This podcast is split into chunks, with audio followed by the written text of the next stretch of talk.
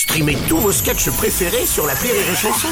Des milliers de sketchs en streaming, sans limite, gratuitement, gratuitement sur les nombreuses radios digitales Rire et Chanson.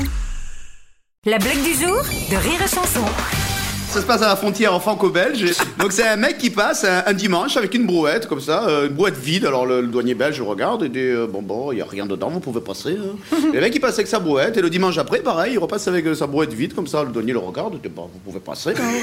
Et comme ça, ça dure tous les dimanches comme ça pendant 10, 15, 20 ans, tu vois. Et puis euh, 25 ans après, ils sont à la retraite. le douanier est à la retraite et, et par hasard dans un magasin, il croise le même le même gars quoi. Il dit bah écoutez, hein, vous pouvez peut-être me dire maintenant parce que ça m'a paru louche quand même ça. Tous les dimanches vous passez une brouette, hein, c'est quand même bizarre.